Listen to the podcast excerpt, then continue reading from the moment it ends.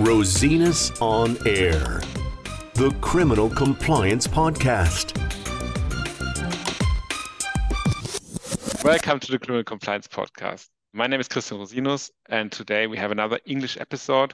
And I have a wonderful guest here, it's Marlon Pinto from the UK. Hi, Marlon. Nice to speak to you.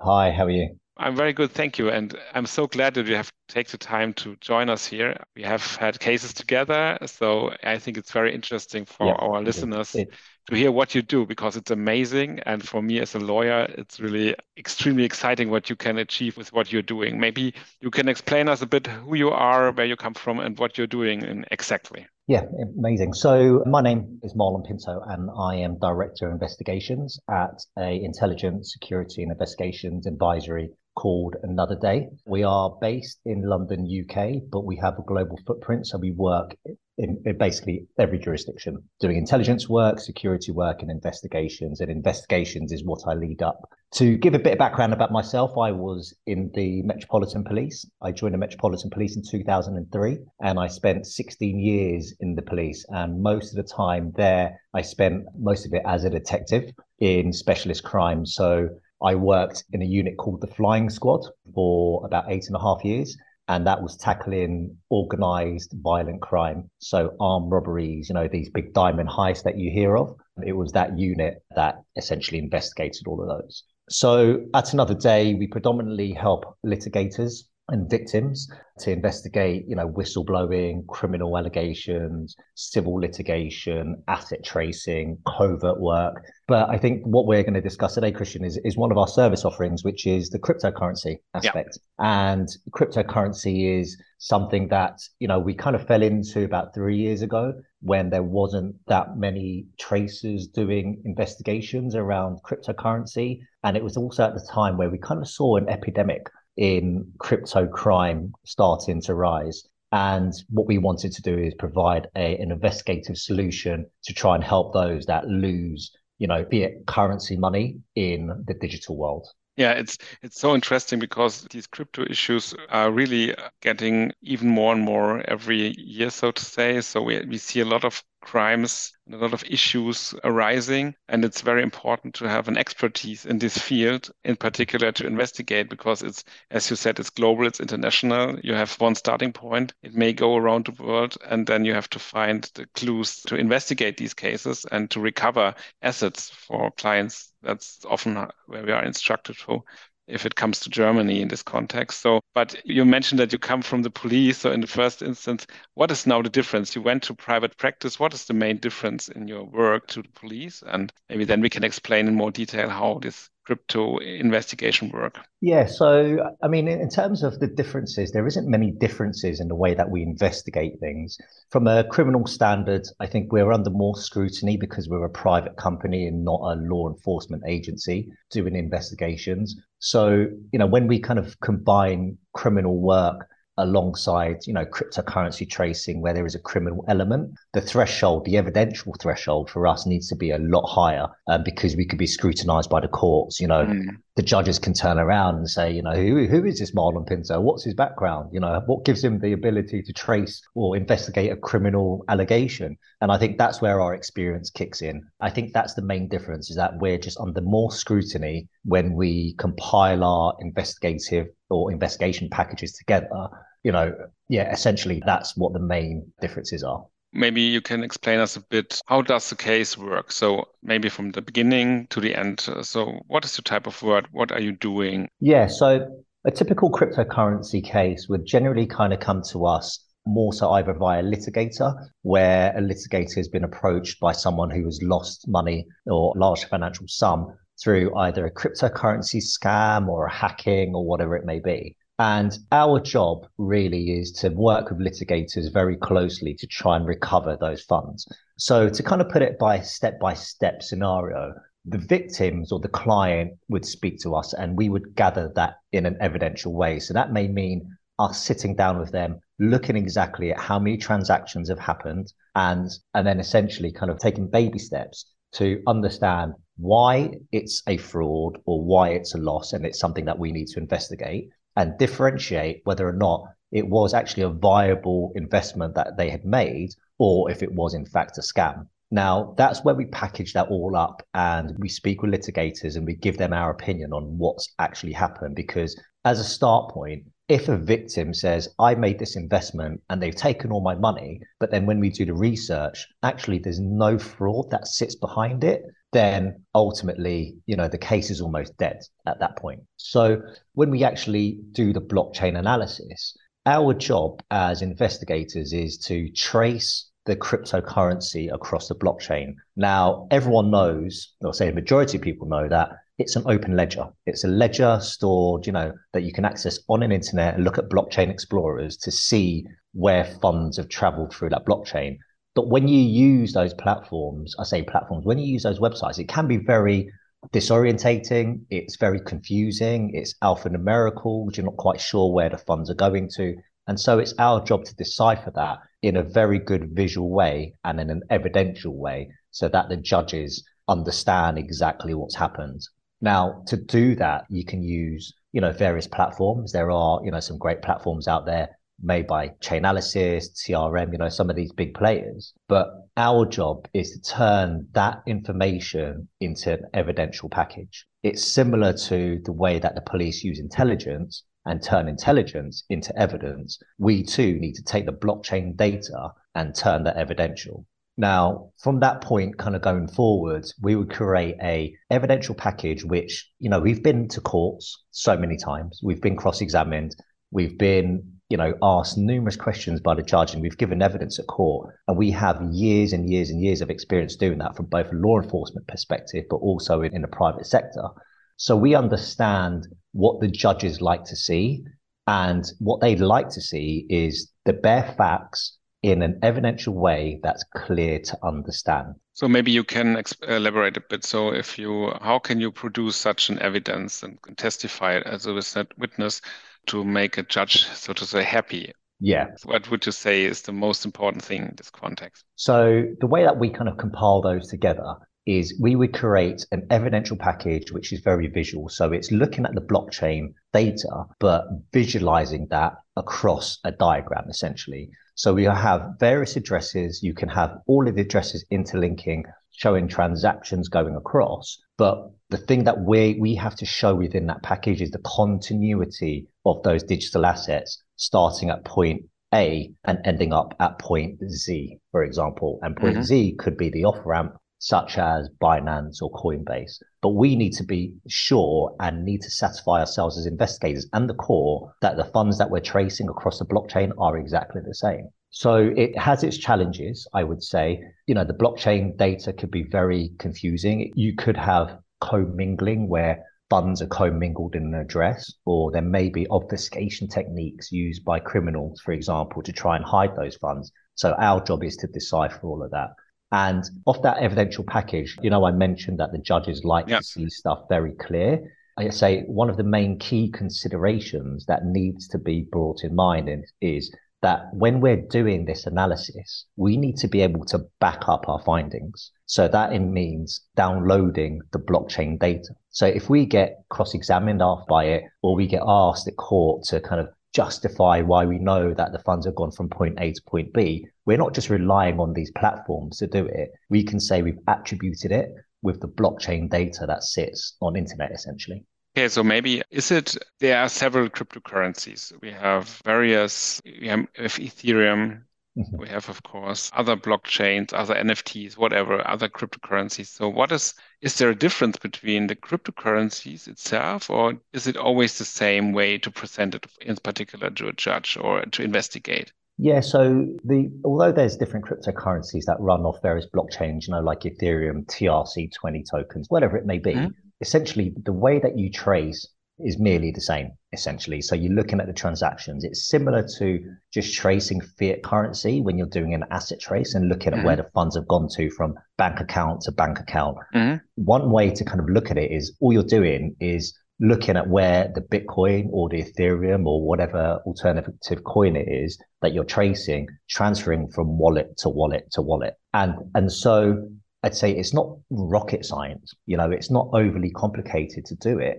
But, you know, we have to make sure that we are evidentially sound when we are doing it. And is there a difference between Bitcoin and other cryptocurrencies in evidence gathering? In the evidence gathering perspective, there is no difference really. They just sit on, on different blockchains. The mm-hmm. technology mm-hmm. that sits behind it is different in the way that, you know, the way that it's written and the way that Bitcoin transacts, where, you know, there are various wallets, there are change addresses, you know, and it could, you know, a Bitcoin address could generate numerous wallets uh, mm-hmm. uh, as a result of it. Some, you know, kind of TRC20 tokens can also do the same, but mm-hmm. merely what you need to do is make sure that when you are tracing those, you can account for every wallet, whether it be Ethereum, whether it be Bitcoin or, or any alternative coin. You can account for any new wallet address that is generated or any other transaction that is not subject to your actual investigation. Mm, understood. And which types of criminal phenomena do you see? What types of crypto fraud do you know? Maybe you can explain to our listeners or auditorium a bit more. Yeah, no, uh, that's a great question. You know, I think with crypto crime, when you look at crypto crime in general, when you look at some of these trends, at the moment, we're seeing a great influx of wire frauds. Mm-hmm. So wire fraud is something that you generally tend to see in, in corporates where, you know, a, an email has been essentially intercepted and there is what we call a third man in between. And all they say is, you know, I could email yourself, Christian, and say, Oh, Christian, thanks very much. Can you pay me two Bitcoin? And my email gets intercepted or someone portrays to be me uh, but changes the the bitcoin address. And so you know there, there's a big influx of that and all of a sudden you know bitcoin's being exchanged. We see a lot of romance scams um, mm-hmm. particularly with kind of like the asian southeast asian community at the moment where they are losing substantial amounts of money. But you know and these come uh, from a way of almost like dating sites or these different chat forums where they get introduced to someone and they're quite you know on the face of it they seem to be quite simple but they're actually quite complex because you see one individual portraying to be three people and befriending the same person. Mm-hmm. so they play each other off each or they one person plays you know three characters to make that one individual believe that this person is real. And then all of a sudden you've got you know lots of money that have just disappeared and then I think the most common one you would tend to see sometime is ICO fraud, so initial coin offering frauds. Yeah. Where, you know, they I think with the phenomenon of cryptocurrency, everyone was scared to almost miss out the opportunity to make money. And, you know, without really understanding how cryptocurrency works, they're quick to like just go on internet and go, what can I invest in? And then, you know, a white paper comes up with a website that looks absolutely real and they just load up you know, funds on their Coinbase account, their Binance account, and it may instruct them to then transfer those to another account, which would go into this initial coin offering. And lo and behold, as soon as that happens, the funds are then moved on almost immediately. So they are, you know, when you look at that, they're very similar to frauds you get with the normal yeah. fiat currency. It's just it happens in a digital world. Yeah, it's just a similar thing like normal fraud, so to say. And how can you identify uh, potential subjects or potential fraudsters? How can you find them? How can we identify them? How can we present these guys to the judges or prosecuting authorities? Great, great question. So as we know, the blockchain has a, you know, it has that element of anonymity that sits behind it. And we get asked all the time, can you find out the owner of a wallet? And this could be a wallet that just contains funds that sits on a blockchain. The answer to that, essentially, off the back of the blockchain data is no, we can't. Unless there is some type of open source information where, you know, the, the wallet is logged somewhere in a forum and someone says, oh, that wallet belongs to Marlon Pinto, whatever it may be. Mm. Really, if there's none of that, then you can't really find out who controls a wallet. What we look to do is trace funds across a blockchain to an off ramp. So we're looking at, when we talk about off ramps, it's where the digital currency is exchanged for fiat currency. So like a Coinbase account, I may receive funds in my Coinbase account and it's at Coinbase where I then turn that into Great British pounds or the US dollar or whatever it may be. And it's at those exchanges which hold good, valuable information so a lot of these big exchanges, as you know now, are mm. trying to, you know, trying to be above board because of regulation that's coming into various jurisdictions. They may take information from you when you open up an account, such as your driving license details, bank account, telephone numbers, videos of yourself, you know, to, to verify who you are.